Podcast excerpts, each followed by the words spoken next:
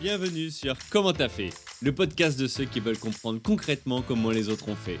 Je m'appelle Julien Hatton, je suis cofondateur de l'agence de communication BuzzNative et je vous propose de partir ensemble à la rencontre d'entrepreneurs et dirigeants passionnés et passionnants, pas toujours dans la lumière, mais qui font pourtant rayonner leur structure et leurs équipes. À ces profils au parcours non linéaire, audacieux ou encore atypiques, je n'ai qu'une seule envie, leur poser la question Comment t'as fait?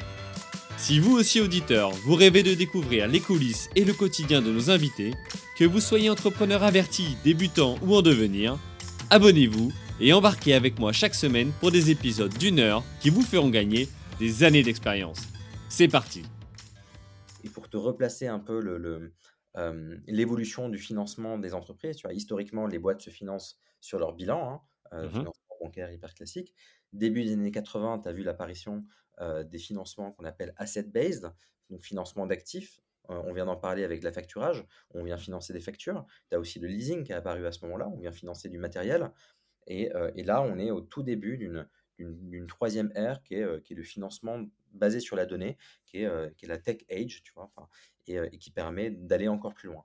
On finançait avant le passé, avec la facture, on finance le présent. euh, avec le revenue-based financing, on finance le futur, on finance le- la, la- la potentialité de création de chiffre d'affaires futur. Alors, l'extrait vous a plu? Restez connectés, l'épisode entier arrive très prochainement. Pour en être informé, abonnez-vous au podcast Comment t'as fait sur Apple Podcast, Deezer, Spotify ou toutes les autres plateformes d'écoute. Rendez-vous sur commenttafait.fr pour vous inscrire à la newsletter. Salut les amis